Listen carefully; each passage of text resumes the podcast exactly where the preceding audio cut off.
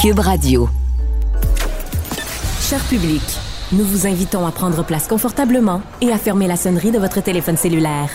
En cas d'incident, veuillez repérer les sorties de secours les plus près de vous. Bon divertissement. Un, deux, un, deux. OK, c'est bon, on peut y aller. Sophie Durocher. Elle met en scène les arts, la culture et la société pour vous offrir la meilleure représentation radio. Sophie Durocher. Tout un spectacle radiophonique. Bonjour tout le monde, j'espère que vous allez bien. Vous le savez, depuis dimanche, depuis le Super Bowl, tout le monde parle du spectacle de la mi-temps. Ben, comme chaque année, à chaque Super Bowl, on parle de ça. Et il y a les pro-Rihanna et les contre-Rihanna, ceux qui ont aimé sa performance, ceux qui n'ont pas aimé ça. Mais il y a quelqu'un qui l'a vécu vraiment de l'intérieur cette performance-là, quelqu'un qui a vraiment vécu de l'intérieur le spectacle de la mi-temps, regardé par des millions de gens à travers la planète, ben c'est quelqu'un de chez nous, un danseur québécois, je dirais même plus précisément un danseur montréalais, il s'appelle James Daity et il était sur scène aux côtés de Rihanna, proche, proche, proche, proche, proche, proche, et il est au bout de la ligne. Bonjour James Daity. Bonjour. Écoutez, euh, d'abord vos impressions à vous. Vous étiez donc un de ces nombreux danseurs qui euh, accompagnaient sur scène Rihanna. Euh, comment vous avez vécu ça, cette mi-temps? Est-ce que vous allez vous en souvenir longtemps? Écoute, c'est ça que je vais m'en souvenir toute ma vie. C'était vraiment beaucoup de choses qui se passaient en même temps, mais ça a tellement passé vite. C'est 13 minutes, mais le 13 minutes passe en deux secondes, puis on est déjà à la fin, puis bah, toutes les feux d'artifice, c'est tout le monde criait, puis tu te dis, oh mon, oh Dieu, j'en viens pas que j'ai fait partie de ce moment que tout le monde a pu voir à la télé. Quel a été votre moment préféré pendant ces 13 minutes-là? Parce que vous avez pas, vous étiez vraiment tous constamment euh, sous les feux des projecteurs. Vous ne pouviez pas vous permettre une seule seconde de cligner des yeux puis de plus être aussi présent. Alors, quel était pour vous le moment fort de ce 13 minutes? Euh, le moment fort, je dirais peut-être c'est vers le début quand moi j'arrivais sur la scène principale avec Rihanna parce que je commence à danser puis après je me tourne vers la droite puis c'est là que je la vois. Fait que là c'était comme le moment que je danse, je la vois, je vois tout le public, les lumières, toutes les caméras puis on dirait que c'est là que j'ai vraiment eu le moment de oh mon dieu je suis vraiment Super Bowl puis je suis vraiment en train de faire le spectacle. Depuis quand vous étiez en répétition? Donc, euh, de, de, depuis combien de semaines ou de mois vous avez travaillé pour ce 13 minutes-là? Ça faisait un mois et demi qu'on travaillait 6 jours sur 7 dessus. Wow! Et à quel, à quel moment vous avez eu l'appel? Je veux dire, j'imagine vous vous souvenez où et quelle heure il était et la couleur du ciel quand vous avez reçu un téléphone qui vous a dit, ben, il y a quelqu'un qui s'appelle Rihanna puis elle aimerait ça que tu danses euh, avec, avec elle euh, le jour du Super Bowl. Comment ça s'est passé, cet appel-là? Euh, oui, dans le fond, c'était un courriel, puis c'est euh, mon agence qui m'avait envoyé un courriel. Je me rappelle, c'était en novembre environ, puis j'étais en train de faire des spectacles en Europe. Puis j'étais avec mes amis, puis là, j'ai reçu le email. Puis là, j'étais comme, oh my God, oh my God, oh my God. Ça disait si euh, j'étais disponible pour faire le Super Bowl avec Rihanna. Puis là, ça me donnait les dates, puis je, euh, je capotais ma vie. je capotais ma vie. J'adore cette expression-là, James. Euh, donc, même si vous aviez pas été disponible, j'imagine que vous auriez fait un petit peu de place dans votre dans votre agenda, dans votre calendrier, pour être sûr de pouvoir euh, être aux côtés de Rihanna. Est-ce que c'est quelqu'un euh, dont vous appréciez la musique et les chorégraphies avant de, de travailler pour elle, ou vous avez appris à l'aimer puis à la découvrir? Oh non, moi j'étais un fan de Rihanna depuis longtemps. En plus, moi je croyais que ça allait être impossible pour moi de danser pour elle puisque ça faisait longtemps qu'on l'avait pas revue. Puis je croyais qu'elle avait vraiment pris euh, sa retraite de, de la musique. Mais là, de savoir qu'elle faisait son comeback, puis que là je pouvais en faire partie, écoute, euh, c'est sûr que j'allais sauter sur euh, l'occasion. Alors, est-ce que vous savez comment elle a entendu parler de vous? C'est-à-dire que vous, bon, vous avez vu, vous avez participé à Mixmania, vous avez participé à Révolution. Donc, nous, au Québec, on, vous connaît, vous avez une, reconnaissance. Comment ce, chemin-là, comment, comment votre réputation d'excellent danseur s'est rendue jusqu'aux oreilles de Rihanna et de son entourage? Euh, ben, dans le fond, c'est la chorégraphe euh, Paris Goble qui, dans le fond, recrutait ses danseurs pour faire le numéro. Puis euh, moi, j'avais déjà travaillé avec elle auparavant, plus tôt dans l'année. Puis c'est comme ça que, dans le fond, elle a pu me recruter. Oui. Alors, donc, vous recevez ce courriel-là au mois de novembre. Là, vous dites oui, oui, oui, je veux. Est-ce que ça a été difficile, les répétitions? Est-ce que c'est quelqu'un de très exigeant, Rihanna?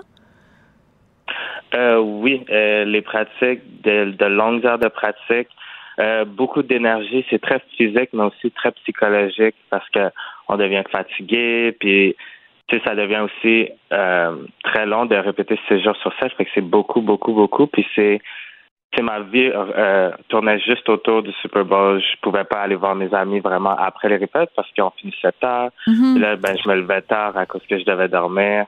Fait que c'était vraiment beaucoup en même temps, mais j'ai tellement appris dans, dans tout ce processus que maintenant, quand on a fini, je regarde tout le chemin qu'on a fait, puis je me dis, waouh, j'en viens pas que j'ai pu faire tout ça. Qu'est-ce que vous avez appris, James? Euh, ben, j'ai appris que c'est pas parce que ça marche pas maintenant. Je le savais un peu, mais pas parce que ça marche pas maintenant que ça veut pas dire que ça peut pas marcher plus tard. Puis surtout, surtout avec cette chorégraphe, je trouve que elle, au lieu d'essayer de changer pour que ça marche tout de suite, elle va vraiment essayer de trouver qu'est-ce qui va le mieux marcher pour la télévision ou qu'est-ce qui va le mieux marcher pour l'effet. Puis même si que, il faut que ça demande qu'on essaye, puis peut-être qu'on on pousse notre corps à faire quelque chose qu'il n'était pas capable de faire, ben on va être capable. Puis j'ai poussé mon corps, puis j'ai remarqué que j'étais capable de faire des trucs que je croyais jamais être capable. Donc euh, vraiment, j'ai appris beaucoup, je sens, en tant que danseur. Wow. Euh, est-ce que Rihanna était présente à toutes les répétitions? Euh, elle n'était pas présente à toutes les répétitions, mais elle venait souvent. Fait que souvent, elle venait à la fin des répétitions, puis elle venait voir, elle venait pratiquer avec nous. Mais oui, euh, la majorité du temps, tu sais, nous, on passe des heures et des heures en répétition. Fait qu'elle venait plus vers la fin pour voir qu'est-ce qu'on avait fait toute la journée, voir qu'est-ce qu'elle aimait, qu'est-ce qu'elle aimait pas, puis après, on faisait des modifications avec tout ça. Ouais. Est-ce que euh, est-ce Kevin? Ben oui, vraiment gentil. En plus, moi j'ai j'ai eu un petit moment spécial parce que c'était ma fête pendant les répétitions. Non. Puis euh, on m'a chanté bonne fête pendant la répète, puis elle aussi elle m'a chanté bonne fête, puis elle m'a donné un câlin. Fait que euh, j'étais vraiment vraiment content.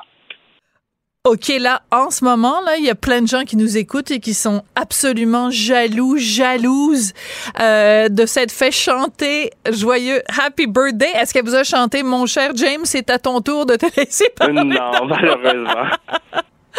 Donc, elle vous a chanté Happy Birthday et elle vous a donné un câlin. Ça, c'est génial. Mais je trouve ça très émouvant, James, de vous entendre parce que, ben, nous, c'est sûr qu'on regarde ça à la télé puis on voit euh, tout le côté euh, euh, glamour, pour utiliser un mot chinois, tout le côté, les paillettes, le feu d'artifice et tout ça. Mais vous, vous ramenez ça à quelque chose de très, de très personnel, de très intime, de très bienveillant. D'après ce que je comprends, c'est manifestement quelqu'un qui a une belle relation avec les gens avec qui elle travaille. Oui, oui, oui, définitivement. Euh, je, sens qu'elle est consciente du travail que tout le monde met, que de l'équipe qu'elle a et de qu'est-ce que l'équipe fait pour elle. Donc, je sens qu'elle essaie de mettre autant d'efforts, puis elle voit tout l'effort qu'on met. Fait que c'est beau à voir, voir tout le monde qui veut travailler aussi fort pour donner le meilleur projet possible. Est-ce que vous avez lu les très nombreux commentaires que les gens ont fait suite à la à la suite de cette euh, de ce mi-temps-là? Il y a des gens qui trouvaient que c'était un peu trop pépère, qu'elle bougeait pas suffisamment. Euh, euh, est-ce que vous lisez ça ou vous dites bon moi je m'en fous j'ai fait ce que j'avais à faire puis je suis contente puis que les que les les grognons continuent à grogner? Ben tu sais c'est sûr j'en ai lu un peu veux ou veux pas on est curieux mais en même temps on vient de faire le plus gros show vu au monde entier. C'est sûr qu'il y a des personnes qui vont pas aimer ça. C'est sûr qu'il y a du monde qui va aimer ça. Fait moi, je regarde ça, j'en ris. Puis après, moi, je suis juste content de qu'est-ce qu'on a fait. Puis surtout, moi, je vois tous mes amis, ma famille, puis tout le support, que le monde sont tellement contents d'avoir vu le spectacle, puis tellement contents de m'avoir vu que moi, je vois plus ça que toutes les toutes les posts négatifs par rapport à la performance. Ça paye euh, bien d'être euh, chanteur, d'être danseur, pardon, pour Rihanna au Super Bowl?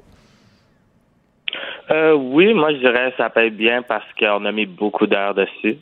Mais définitivement, c'est sûr que c'est sûr que je vais pouvoir euh, relaxer un petit peu avant d'avoir une prochaine job. Est-ce qu'on peut avoir une idée euh, de, de, de, ce que ça peut représenter? Quand ils vous engagent, ils vous donnent un forfait en disant, ben, on te paye euh, tant de milliers de dollars, puis ça inclut tant d'heures de disponibilité, ou c'est euh, payé à l'heure? Comment ça fonctionne? C'était plus payé à l'heure, oui. Est-ce qu'on peut savoir? Donc, comme, non, par non. Est-ce qu'ils vous font signer? Est-ce qu'ils vous font signer un NDA, un Non-Disclosure Agreement, une entente de, de confidentialité? Oui, c'est sûr. À cause que c'est tellement un gros projet, puis c'est une grosse artiste. Fait que dans le fond, c'est son signe un NDA. D'accord. Euh, est-ce que vous le saviez, vous, qu'elle était enceinte ou vous l'avez découvert euh, le, jour du Super Bowl?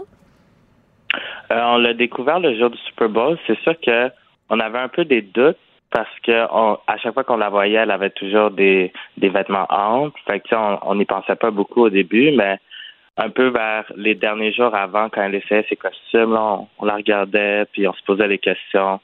Mais c'est sûr que au Super Bowl, on a vraiment compris parce que le costume qu'elle avait, elle, elle, a eu beaucoup d'options pendant les pratiques. Fait que on n'a jamais pu savoir vraiment de quoi elle avait l'air. D'accord. Donc, vous l'avez découvert en, en, même temps que le reste de l'humanité. C'était vraiment de talk of the town, comme on dit. Euh, c'était vraiment de, de, ça que tout le monde parlait. On pourrait croire que après avoir justement participé au spectacle du Super Bowl, qui est vraiment le summum là quand on fait euh, de la danse, que euh, tout le monde est à nos genoux et est à genoux devant nous et que les propositions pleuvent. Est-ce que c'est le cas, James? Euh, euh, je dirais pas nécessairement, mais c'est vrai que ça a fait un gros buzz. Mon cellulaire arrêtait pas de sonner après, puis même encore à ce jour, mon cellulaire continue de sonner. Mais c'est sûr que en même temps, il y avait déjà beaucoup de projets qui étaient en branle. Fait que moi, je sais pas. Moi, je fais juste attendre. Euh, J'essaie de encore me remettre de mes émotions. Puis on verra pour le futur. Ouais. Donc pour l'instant, vous les vous laissez venir, mais c'est sûr qu'il va y avoir des retombées. Ça se met bien quand même dans un CV. Euh, tu sais, euh, bon, j'ai dansé à Révolution, j'ai dansé à Mixmania, euh, j'ai dansé avec Rihanna à la mi-temps du Super Super Bowl en 2023. Ça, ça, je pense que c'est pas mal ça qui va être en caractère gras dans votre CV. Oui. Puis puis euh, en termes d'émotion, l'émotion qui vous euh, qui résumerait le mieux ce que vous avez ressenti euh, devant des millions de pères dieux dimanche, c'est quoi cette émotion-là? C'était surtout de la fierté. Juste hmm. la fierté de pouvoir être sur la scène, la fierté de pouvoir représenter Montréal, la, la fierté de pouvoir faire ma passion, de vivre de ma passion. Vraiment, fierté serait le mot. Alors, il y avait trois Québécois hein, sur, euh, sur, euh, de, parmi les, les, les danseurs. Est-ce que vous faisiez comme une espèce de petite communauté? C'était comme les Keb euh, derrière Rihanna ou vous, faisiez chacun votre affaire de votre côté? Ah non, c'est sûr que on est on est tous amis, tous les danseurs, mais c'est sûr, nous ensemble, on parlait français. Puis là, tous les autres danseurs trouvaient ça drôle qu'on parlait français. Fait quand ils venaient à côté de nous, ils disaient le seul mot qu'ils savaient en français. Fait qu'ils disaient aujourd'hui ou bonjour. là, on riait avec eux.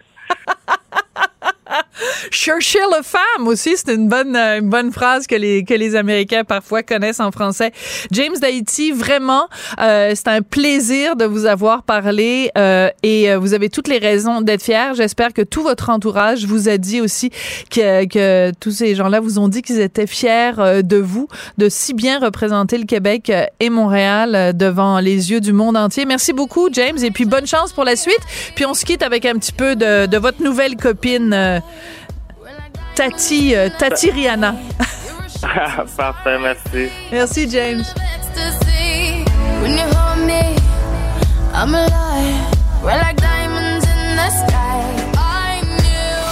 Elle est parfois dramatique, d'autres fois satirique. Mais chose certaine, elle ne joue jamais la comédie. Sophie Durocher. Culture, tendance et société. Patrick Delisle-Crevier.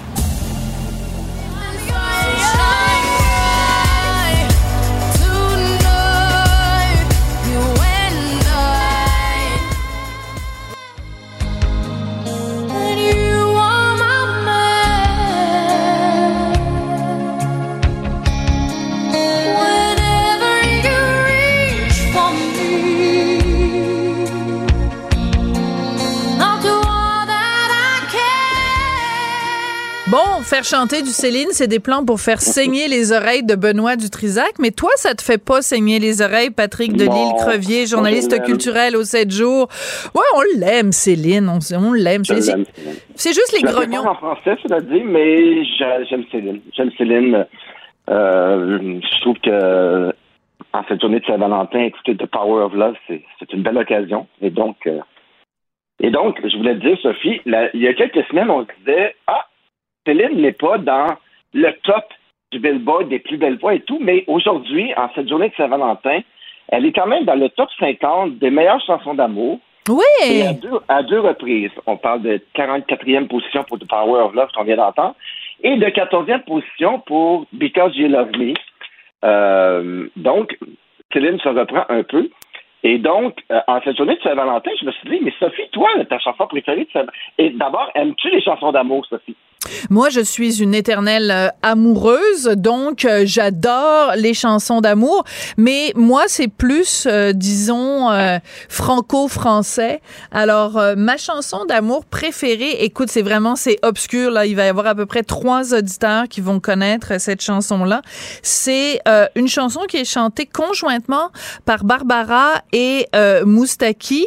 Je ne t'attends pas au bout d'une ligne droite. Je sais, il faudra faire encore des détours pour voir venir des jours et des jours et sans que rien ne vienne éteindre notre hâte. Écoute, c'est pointu, pointu, parce que lui est à la guitare, elle est au piano, et euh, ça parle d'un couple qui a de la difficulté à arranger ses saisons. sais, ils vivent pas au même rythme et tout ça. Et je trouve que ça représente la complexité de, l'amour. Euh, mais donc, oui, j'adore les chansons d'amour. Moi, j'ai un cœur en guimauve, moi, finalement. Et si je te demandais, Sophie, selon toi, dans le top 50 des meilleures chansons d'amour du Billboard, qui est la première position et pourquoi? Qui est la première position? Tu sais que je pourrais aller sur, Google et te donner la réponse. Ouais, je sais que tu n'as pas besoin de faire ça, Sophie. Euh, mais moi, je pense que. Non, ça doit être une, une chanson d'Elvis, non? Non, pas du tout. C'est la chanson End This Love de Lionel Richie et Diana Ross qu'on peut ah! entendre. On peut en entendre un petit extrait, je pense qu'on en a un.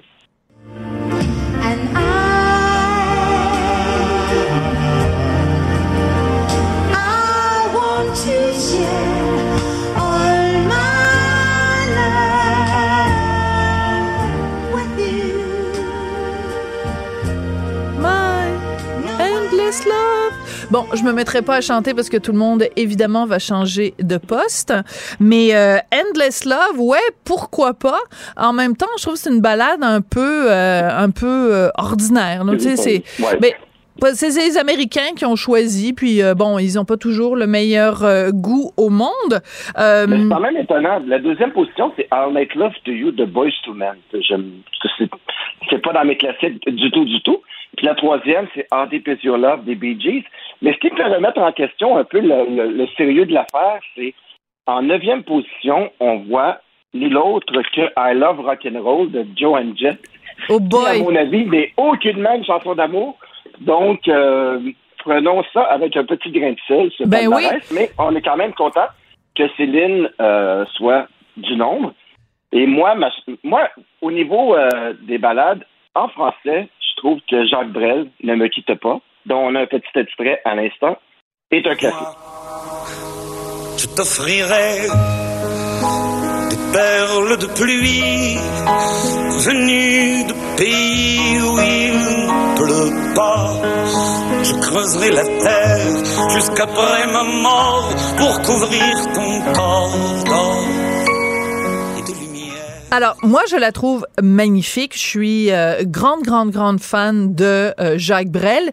Mais selon moi, c'est pas une chanson qu'il faut écouter le jour de la Saint-Valentin parce que ça donne euh, envie de, disons, de passer de vie à trépas.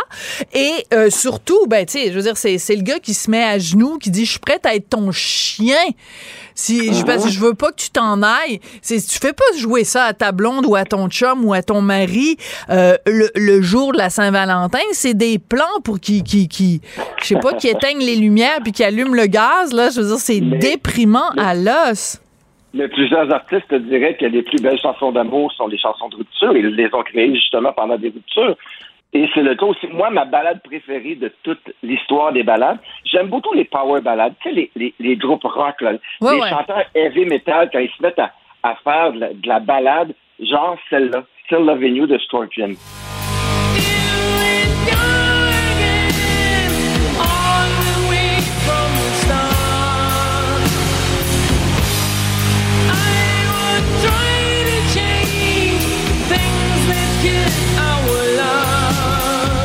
Alors, alors tu vois, mon beau Patrick, euh, euh, je te connais quand même un tout petit peu depuis depuis quelques temps.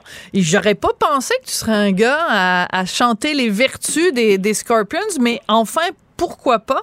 Euh, ce qui est euh, euh, frappant quand on parle de, de, de chansons d'amour puis de chansons euh, de la Saint-Valentin, c'est que euh, tu sais des gens parfois qui sont euh, les plus réfractaires ou les plus disons les plus durs à cuire, tu leur fais jouer une petite balade puis ils ont la petite la petite larme à l'œil. C'est ça vraiment le pouvoir de la musique et le pouvoir de la chanson, c'est d'arriver à toucher des gens à travers leur leur carapace. Exactement. Puis c'est c'est pour cela, c'est sûrement pour ça aussi que nos plus grands rockers font des balades et on s'imagine pas un Éric Lapointe ou un Jerry Boulet ou chanter des balades, ils le font merveilleusement bien. Alors, alors, par exemple, tu vois, tu viens de nommer Éric Lapointe et euh, cette chanson dont les paroles avaient été écrites par euh, Roger Tabra, euh, les, les Mon ange. Mon ange, il est temps que je change euh, le visage de mon Dieu. Euh, J'essaie de me la chanter en même temps dans ma tête. Euh, puis tu vois, euh, tu sais, euh, Éric Lapointe, un, bon, bon, on connaît aussi son, son, son passé euh, pas super reluisant, euh, mais cette chanson-là, moi, à chaque fois que ça, ça joue à la radio, je, je, je baisse les vitres puis je me mets à crier. Mon ange, il est temps que je change le visage de mon Dieu. Ouais. Si tu savais tout ce que je te jure, Ouais. du fond de mon armure, tu vois, tout est dans tout, Patrick. Parce que tout à l'heure, on parlait de la carapace. Ben là, c'est l'armure, puis vraiment l'amour qui arrive à passer à travers l'armure, à travers la carapace. C'est euh, c'est une belle euh, une belle fin. Est-ce qu'on l'a, mon ange? Ah, ah, alors on n'a pas mon ange parce que je pense que le, bon peu importe. On va écouter donc euh, cette chanson qui s'intitule La ligne droite. Alors euh, qui est moi ma, plus belle chanson d'amour de tous les temps. Donc euh, je la dédie à toi et à Andrew ton beau mari d'amour Patrick en cette journée de la de la Saint-Valentin. Puis je la dédie aussi à tous les amoureux qui ont de la difficulté parfois à, réconcilier leur saison. Merci beaucoup Patrick Delisle-Crevier. À demain, Sophie. Je ne t'attends pas au bout d'une ligne droite. Tu sais, il faudra faire encore des détours et voir passer des jours et des jours, mais sans que rien ne vienne éteindre notre âme. Sophie Durocher. Aussi agile qu'une ballerine. Elle danse avec l'information. La rencontre Nantel du Rocher. Non, non, non, c'est pas une joke. Sophie du Rocher, Duduche elle va se défendre Guy Nantel. Ben, c'est exactement ça qu'il faut faire. Un duo déstabilisant qui confronte les idées. c'est à s'arracher les cheveux sur la tête La rencontre Nantel du Rocher. ça va être quelque chose. Alors, euh, Guy, euh, c'est le, le sujet dont on va parler aujourd'hui. On va essayer tous les deux de rester calmes, même si à l'intérieur, euh, on est vraiment euh, en colère. Moi, je suis dégoûtée, absolument dégoûtée du sujet dont tu vas nous parler. Donc, je te laisse le présenter puis euh, nous expliquer tout ça. Oui, donc c'est euh, ben, la journaliste chroniqueuse euh, Émilie Nicolas qu'on peut lire dans le Devoir. J'ai jamais été un fan d'Émilie Nicolas, soit dit en passant, loin de là, là. Sauf que là, depuis quelques jours, elle se surpasse en conneries. Tu sais, c'est bien beau là, euh, la liberté d'expression, mais à un moment donné, je veux dire, on a aussi le droit de réagir à ce qu'on entend. Euh, c'est pas pour rien hier, hein, elle a fermé son compte Twitter. Je sais pas si tu étais au courant. Oui, oui, absolument. Oui, oui, tout à fait. Il y a plein de gens qui m'ont envoyé. Moi, elle me bloque de toute façon, donc je n'ai jamais pu avoir accès à ses tweets, mais les gens des gens m'ont dit qu'elle avait en effet fermé son compte Twitter après avoir dit quoi, Guy? Bon, écoute, après après avoir dit la chose la plus odieuse à la mort de à l'annonce de la mort de Nadine Giraud, qui est l'ancienne ministre de la CAQ, en résumé, ce qu'elle dit, bon, on apprend le jour même euh, qu'elle vient de mourir euh, du cancer du poumon. Elle dit travailler deux fois, euh, donc Émilie Nicolas, en gros, ce qu'elle dit, c'est travailler deux fois plus fort que les autres pour avoir les mêmes opportunités. Ça finit par avoir un impact sur la santé en général, le métabolisme et les risques de maladie. Autrement dit, elle fait un lien entre la mort euh, du cancer du poumon d'une femme noire et euh, ce que la société euh, québécoise n'offre pas comme opportunité aux femmes noires de réussir. Et je trouve que c'est d'abord le pire manque de délicatesse de la part d'un militant que j'ai lu depuis longtemps. C'est indigne, c'est indécent et c'est surtout opportuniste. Tu sais, dans le temps de la COVID, on a vu bien des messages de gens qui mouraient, puis il y avait toujours un abruti qui profitait de l'occasion pour faire un lien malsain entre ce qui était vraiment indélicat, donc euh, un lien entre le vaccin puis la mort de quelqu'un, puis mais c'était un abruti. On se disait gars, c'est pas grave. Mais là, on parle d'une chroniqueuse qui écrit dans un des plus importants journaux de l'histoire du Québec. Puis j'ai bien hâte de voir si Devoir va continuer de s'associer à ça, parce que tu sais, je me dis, c'est indigne de la profession. Ça entache non seulement la réputation de Mme Nicolas, mais c'est toute la crédibilité du journal au grand complet, tant qu'à moi. C'est indigne parce que ça met des mots dans la bouche d'une personne morte pour servir ses propres idéologie personnelle mais aussi parce que ça blâme indirectement les Québécois blancs de la mort de Mme Giraud. Et la cerise sous Sunday, ben, c'est indigne parce que ça fait littéralement euh, fait un diagnostic médical en reliant le cancer du poumon à l'épuisement, ce qui, ce qui ressemble justement aux conspirationnistes. Mais c'est surtout que euh, ça occulte malheureusement une réalité. C'est-à-dire que oui, tu peux, comme personne, comme personne à la peau noire, dire euh, dénoncer le fait que dans la société, il y a des gens qui, à cause de la couleur de leur peau, sont obligés de travailler beaucoup plus fort parce que les attentes à, leurs, à leur égard sont beaucoup plus élevées. Mais de, de faire un lien euh, entre ça et un problème de santé, alors que, je veux dire, des gens qui meurent du cancer, il y en a tous les jours et ce sont pas toutes des personnes noires. Donc, d'espèce de, de faire cette espèce de lien-là comme s'il y avait une causalité c'est là que tu desserres la cause parce que Émilie Nicolas, qui est donc elle-même euh, euh, un bagage génétique moitié blanc, moitié noir, c'est comme si elle disait que euh, juste à cause de la moitié de son bagage génétique noir, elle se préparait elle-même à avoir des problèmes de santé liés à la couleur de sa peau. C'est d'une absurdité. Et surtout, quand quelqu'un meurt, est-ce qu'on peut, s'il vous plaît, juste se garder une petite gêne, aussi bien des gens qui vont aller euh, euh, dénoncer ou critiquer la personne euh, que des gens qui vont aller faire des, des, conclusions débiles. Je veux dire, tu, tu commences, la première chose que tu dis, c'est mes condoléances à la famille. C'est la première ben chose. Pas, pas, juste ça. Tu sais, toi, tu dis d'entrée de jeu, quand, quand il y a une forme de discrimination dans la société euh, en fonction de la couleur de la peau, euh, de, de bon, du sexe, du genre, euh, on peut le noter. oui, on peut le noter, mais je veux dire, il faut quand même avoir des preuves par rapport à cette question-là. Je veux dire, sais, souviens-toi, pas plus tard qu'une semaine à peine, l'histoire de Mme Gawabi qui a fait scandale. Ben, je veux dire, euh, euh, Émilie Nicolas, elle nomme trois, quatre femmes euh, ah, dans un même euh, tweet qui provenaient des minorités, qui ont eu des nominations controversées, c'est vrai. Puis là, elle dit, ah, j'aimerais bien ça, moi, avoir une liste de femmes racisées qui sont nommées dans des postes publics, puis qu'on n'a pas cherché comme société à leur faire la peau. Ah non, ben, tu choisis tes exemples. En, en, une qui, qui nous a traités de racistes et d'islamophobe, une qui dit que le Québec est un exemple pour les suprémacistes du monde entier, une que ses employés la accuse d'avoir instauré un climat de travail toxique, puis une autre qui euh, dilapidait une partie de l'argent public. Je veux dire, si t'en veux une liste, là, moi je peux t'en faire une des femmes noires qui réussissent très bien puis qui sont pas euh, des tomates. Ben, euh, Régine Laurent. James, euh, Régine Laurent, Marois Risky, Dominique Andelade quand elle dit pas trop de niaiseries, euh, Viviane Barbeau, et non seulement ça, justement, Rachel mais... Descostes, Liliane Guyenne, il y en a des dizaines. Ouais, Rachel Decoste, elle s'est fait beaucoup critiquer parce qu'elle a dit aussi un certain nombre de niaiseries. Rachel Decoste, elle avait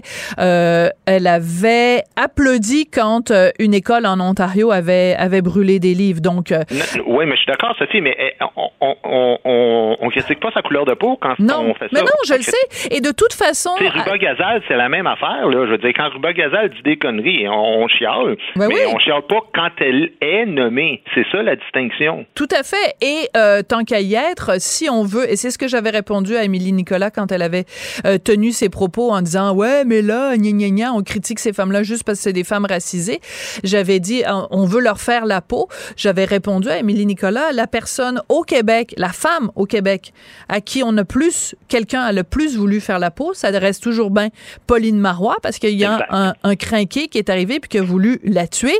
Et à ce que je sache, aux dernières nouvelles, euh, Pauline Marois n'était pas une femme racisée. C'est même ce que tu peux appeler, euh, dans toute sa splendeur, le privilège euh, blanc, avec son collier de perles et sa, sa fortune personnelle. Donc, ben, ben, c'est un très bon point. J'avais même pas fait ce lien-là, mais tout à fait. Je dire, euh, Pauline Marois, puis il y a des hommes là qui se font, des hommes blancs, là, des, des, vieux bonhommes euh, de 50 ans et plus, qui se font euh, cracher dessus, puis qui se font insulter à tous les jours. Je veux dire, à un moment donné, il faut arrêter. Ouais. Le pire, c'est qu'hier, j'écoutais en reprise Céline Galipo qui donc a fait une entrevue avec Madame Giraud il n'y a pas si longtemps, donc quelques temps avant sa mort. Puis, tu sais, elle était à la CAQ. Fait que non seulement euh, elle, fait, elle, faisait, tu sais, cette femme-là faisait partie des, des, des, milliers de gens qui appartiennent aux minorités qui reconnaissent pas le racisme systémique. Alors c'est encore plus odieux d'y mettre des mots dans la bouche un coup qu'elle est morte. Puis là, je vois l'entrevue, Céline Galipo, elle disait Ah, oh, c'est difficile pour une femme haïtienne qui a vécu en Gaspésie de réussir à un haut poste. Puis d'autres, là, a dit dans l'entrevue, elle dit, ben oui puis non. Elle dit, moi, je suis, je suis une personne qui cherche les défis. Quand on cherche les défis dans la vie, il faut s'attendre à avoir des obstacles. Puis là, Céline Galipo a dit, oui, mais une famille haïtienne qui a grandi à Gaspé, vous avez été bien accueillis. Déjà, déjà, juste de plante l'idée. Ouais, c'est ça. Parce que t'es à Gaspé, tu pourrais être mal accueilli quand t'es noir. C'est épais, surtout quand ça vient de la bouche d'une femme qui est à moitié vietnamienne puis qui est chef d'antenne dans la plus grosse station au Québec. Ben, l'autre, elle répond, elle dit Non, non, non, on était les chouchous de la ville. Ah, J'ai aucun souvenir Nadine négatif. Giraud, on ouais. a été bien traités. Mm. Ben, c'est peut-être ça qu'Émilie Nicolas aurait dû écouter comme entrevue. Mais non, elle était trop occupée elle-même, elle travaillait deux fois trop fort pour, pour écrire des niaiseries, tu sais.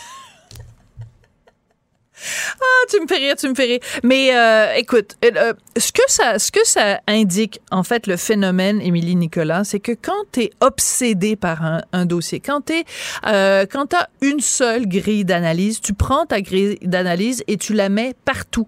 Euh, je sais pas si tu te rappelles, à un moment donné, en France, il y avait une militante anti-racisme qui avait euh, euh, fait un, un, tweet, en fait, sur la place publique en dénonçant le fait que les pansements tu sais, les pansements, là, les, pla Mm-hmm. les bons vieux plasters, que c'est de couleur peau, que c'est rose. Mm-hmm. Et elle voyait là-dedans un complot, que c'était raciste parce que, euh, tu sais, quand t'es noir, puis tu te mets un pansement qui est pâle, ben, Mm-hmm. ça prendrait des pansements noirs pour aller sur une peau noire, puis que le fait que c'était comme du suprémacisme blanc d'avoir donné une couleur de peau euh, pâle au pansement. Et je trouve que Émilie Nicolas est un peu là-dedans de, voir du racisme euh, partout. C'est sa seule et unique grille d'analyse. Ça, ça, devient vraiment lassant et tout ce qui est exagéré devient insignifiant. Oui, puis en plus de ça, c'est une femme qui s'autoproclame elle-même antiraciste, mais on dirait que, comme tu dis, sa grille d'analyse, ça tourne toujours autour de ça. C'est toujours en fonction d'être noir, d'être noir, d'être noir, mais tu, tu dis, OK, c'est bien beau, mais je veux dire, tu sais, c'est pas comme, je veux dire, elle-même est à radio sans arrêt, à radio de Radio-Canada, puis, puis même chose, Vanessa Destinée, puis Noémie Mercier, puis Myriam Fémio, puis Rebecca McConnell, puis Azeb, euh, bon, écoute, je peux t'en nommer. Azeb Valdegorgis, ouais. Oui, j'ai de la misère avec ce nom-là. Non, c'est correct, c'est un nom éthiopien, c'est correct, ouais. Mais tout ça pour dire quoi? Tout ça pour dire que on n'est pas en train de dire qu'on vit dans une société parfaite et qu'il n'y a pas de discrimination, mais c'est juste qu'à un moment donné, prends ton gaz égal. Je veux dire, quand une personne meurt, comme tu dis, on peut-tu d'abord souligner ses réalisations, envoyer nos condoléances à la famille, Mm. si jamais il y a quelque chose, une, forme de preuve, à tout le moins statistique, mais ben, tu peux en parler quelques, quelques temps plus tard. Mais si tu n'as rien à dire, arrête de faire des liens ridicules. C'est comme si Mathieu Bock-Côté avait écrit euh, le lendemain de la mort de Parizeau euh, euh, dans le journal, écoutez, vous voyez ce que ça fait quand un homme se bat contre un régime puissant, fédéraliste, mm. colonisateur, anti-francophone j'aurais écrit à Mathieu, j'aurais dit, écoute, là, va consulter. Ton gaz égal. Ça n'a pas, rapport à ce que tu dis là. Alors, j'en ai une bonne euh, pour toi. Euh, Émilie Nicolas a annoncé il y a quelque temps qu'elle était maintenant chroniqueuse pour le journal français Libération. Bonne ah chance, les amis. Merci beaucoup, Guy Nantel. Sophie Durocher. Passionnée, cultivée, rigoureuse. Elle n'est jamais à court d'arguments. Pour savoir et comprendre, Sophie Durocher. Alors, vous pouvez voir à partir d'aujourd'hui sur la plateforme Vrai un documentaire en deux parties extrêmement importantes. C'est préparé par notre bureau d'enquête, le bureau d'enquête de Québécois. Ça s'intitule La guerre de l'Arctique. Pourquoi? Parce que, ben, depuis plusieurs années, beaucoup de gens s'inquiètent de la force de la présence russe dans l'Arctique et de la faiblesse de la présence canadienne. Notre système de défense fait vraiment pic-pic, poète-poète, euh, prout-prout, c'est n'importe quoi. Excusez-moi, je résume un peu euh, vulgairement, mais c'est vraiment l'impression que j'ai eue après avoir vu le documentaire. J'avais envie d'en parler avec celle qui est à l'origine de ce documentaire-là. Elle s'appelle Anne-Caroline Desplanques. Elle est une collègue journaliste au Journal de Montréal et Journal de Québec. Bonjour Anne-Caroline. Bonjour Sophie. Alors c'est un peu résumé de façon euh, succincte, mais après avoir vu le documentaire, on se dit quand même que, euh, disons, quand euh, les Russes ont des sous-marins nucléaires hyper performants, puis que nous, de notre côté, on n'en a aucun de sous-marin nucléaire, on se dit qu'on n'est pas grillé, comme on dit, pour faire face à une éventuelle attaque des Russes. Euh, non, en fait, euh, oh, il y, a, y, a les, y a les sous-marins euh, qui, bon, les, les Russes, c'est, c'est le pays au monde qui, qui, qui c'est un des pays au monde qui a le plus de sous-marins, des sous-marins nucléaires qui sont euh, lourdement armés, donc avec des missiles qui peuvent faire presque la moitié du tour de la Terre. Et, et, la majorité de leurs sous-marins sont basés en Arctique. Hein. Les Russes ont, ont, ont réouvert leur euh, base arctique euh, qu'ils avaient développée pendant la guerre froide. ils en ont euh, ouvert de nouvelles aussi depuis l'arrivée de Vladimir Poutine au pouvoir il y a presque 20 ans maintenant. donc ils sont très très très très armés, essentiellement pour pour défendre leurs ressources naturelles, hein, parce que la Russie, comme nous, c'est un pays de ressources naturelles, donc mm-hmm. toute leur économie en dépend, et, et l'avenir de leurs ressources naturelles est, est, est est en Arctique. Donc c'est pour ça aussi qu'ils développent euh, leurs ressources militaires, c'est pour se protéger, mais ils ont, euh, on, le voit bien en Ukraine, euh, des visées expansionnistes. et leurs premiers voisins, si on regarde le globe par le nord, c'est nous, c'est le Canada et c'est les pays scandinaves. On, est tous les, on est tous des, des voisins avec les États-Unis si on regarde l'Alaska. Oui, alors euh, c'est assez fascinant parce que vous êtes rendu donc euh, dans le Grand Nord, euh, dans cette région-là, et ben, vous rencontrez des rangers qui sont là donc mhm. pour défendre notre territoire ben c'est des petits monsieur âgés avec leur propre véhicule, leur propre carabine. Euh, excusez-moi de dire ça comme ça, Anne-Caroline, mais ça fait pic-pic. C'est ça. C'est, des gens très sympathiques, mais on a l'impression que nos, notre frontière, notre sécurité est, est protégée de façon très faible. Mais euh, c'est connu depuis très longtemps au Canada qu'on on ignore notre nord, hein, on veut pas le, on veut pas le voir, on y pète, on y pète le problème par en avant et ça tombe bien, il y a beaucoup de neige là-bas à pelleter. Euh, mais euh, mais en effet, c'était une des obsessions du gouvernement Harper, l'Arctique, et à l'époque, euh, peut-être qu'on comprenait pas beaucoup pourquoi, mais maintenant, avec la guerre euh, que mène la Russie, euh, les choses deviennent un peu plus claires. Et d'ailleurs, ici à Ottawa, euh, où moi je suis basée, il y a énormément de questions qui se posent de la part de nos sénateurs et de parlementaires. depuis un an, je ne compte plus le nombre d'experts et militaires qui viennent ici et qui viennent sonner la, la, la sonnette d'alarme. Mais pour l'instant, il n'y a pas beaucoup d'action sur le terrain. Vous parliez des Rangers. Il faut savoir que les Rangers, ce n'est qu'une partie euh, de ce que nous avons besoin en Arctique. Ils sont une présence humaine, mais essentiellement, Euh, notre défense en Arctique est assurée par des radars. Hein. On le voit depuis quelques jours avec les ballons. Euh, c'est le gros de notre défense, c'est des radars pour détecter la menace. Euh, et c'est aussi des satellites pour détecter la menace. Puis après, une fois qu'on l'a détecté, il faut pouvoir y répondre. Puis et voilà. Ça, ben, ça prend des avions de chasse. Et, et les nôtres euh, sont, sont, très vieux euh, et ils vont devoir être misés dans pas long. Et d'ici, ils risquent d'être misés avant qu'on en ait des nouveaux. Ouais. Alors ça, c'est quelque chose qui apparaît vraiment très clairement dans votre dans votre documentaire. Donc vous étiez vraiment euh, avant-gardiste ou précurseur, ou en tout cas vous avez prévu que ça deviendrait vraiment quelque chose qui serait au centre de l'actualité. Les radars qui sont trop vieux pour détecter. Autrement dit, notre technologie à nous ne s'est pas modernisée au même rythme que euh, la technologie des gens qui sont de l'autre côté. Donc, les missiles, au fur et à mesure que les missiles euh, russes sont de plus en plus sophistiqués, nous, notre équipement vieillit et n'est pas euh, n'est pas euh, approprié pour répondre à cette à ces attaques éventuelles là. Moi, ça m'a fait très peur. D'autant plus que dans votre documentaire, Anne-Caroline, il y a des trois mots qui reviennent très souvent et qu'on n'a pas envie d'entendre. Ce sont les mots troisième, guerre mondiale, et ça, ça fait peur. Ben, euh, c'est quelque chose qu'évoquent plusieurs de nos, de nos experts, dont, dont, un, dont un ex-diplomate russe. Oui. Euh, et en fait, des deux experts de la Russie à, qui on parle, on n'a même pas besoin de, de, leur poser la question. Ça leur vient naturellement de nous parler de ça quand on leur parle de l'Arctique. Euh, une, une d'entre elles nous dit, par exemple, que pour la Russie, la Troisième Guerre mondiale fait déjà partie du discours depuis très longtemps. Euh, et qu'elle sera essentiellement euh, la guerre pour les ressources naturelles? Euh, les ressources qui sont de plus en plus euh, limitées euh, dans le sud, dans les endroits où c'est plus accessible, mais qui sont encore intactes au nord, en Arctique. D'où l'intérêt d'ailleurs de, de, de, de, plusieurs pays, hein, pas seulement de la, de, de la Russie. Pour, pour l'Arctique, il y a aussi la Chine, évidemment, dont on parle dans notre film, et, et plein d'autres pays, dont, dont, la Corée du Sud, dont, dont les, les intérêts sont sont pas belliqueux, euh, évidemment, c'est un avis, mais euh, il y a beaucoup beaucoup de pays qui sont très intéressés par ce qui est en train de se passer en Arctique avec les changements climatiques. Ça devient de plus en plus accessible et tout le monde est en train de passer ses pions.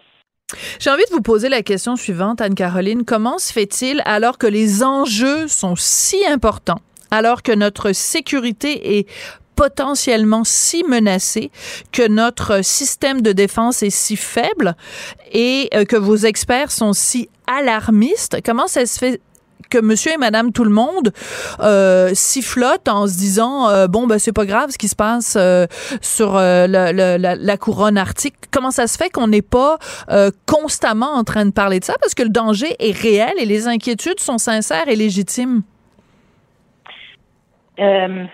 je suis pas, je suis loin d'être une experte de la question, Sophie, mais ce que ce que j'en comprends moi, c'est que c'est très loin l'Arctique, c'est loin de de géographiquement de nous, c'est quasiment un autre pays. Hein, ça nous a pris deux jours nous rendre là-bas. Euh, c'est très loin géographiquement. Il y a très peu de gens, donc très peu de gens qui votent et qui ont un poids politique. 150 000, euh, 150 000 personnes, hein? je pense que vous avez dit 150 000 euh, citoyens canadiens dans cette zone-là.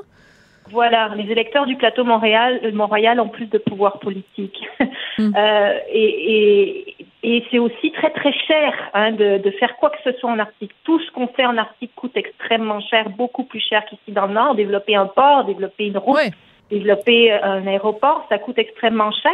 Et la réalité économique est ce qu'elle est. On a plein de choses qu'on veut faire comme pays. Hein. Euh, on parle de notre système de santé euh, qui, qui est en décrépitude. Euh, de nos écoles au Québec, euh, de nos routes, de tellement de choses, euh, de notre système, notre système industriel et d'innovation. Il y a tellement d'endroits où, où, nos gouvernements doivent mettre de l'argent et ils mettent l'argent où, où, ça va avoir le plus d'impact politique. Et en défense, c'est pas la défense, c'est pas un sujet populaire au Canada. Le Canada n'a jamais connu de guerre n'a jamais été envahi, sur jamais son été territoire, ouais. euh, sur son territoire. On ne sait pas ce que c'est euh, ici. Euh, on n'est pas des Ukrainiens, hein, donc mm. c'est pour ça, ça nous touche pas je pense.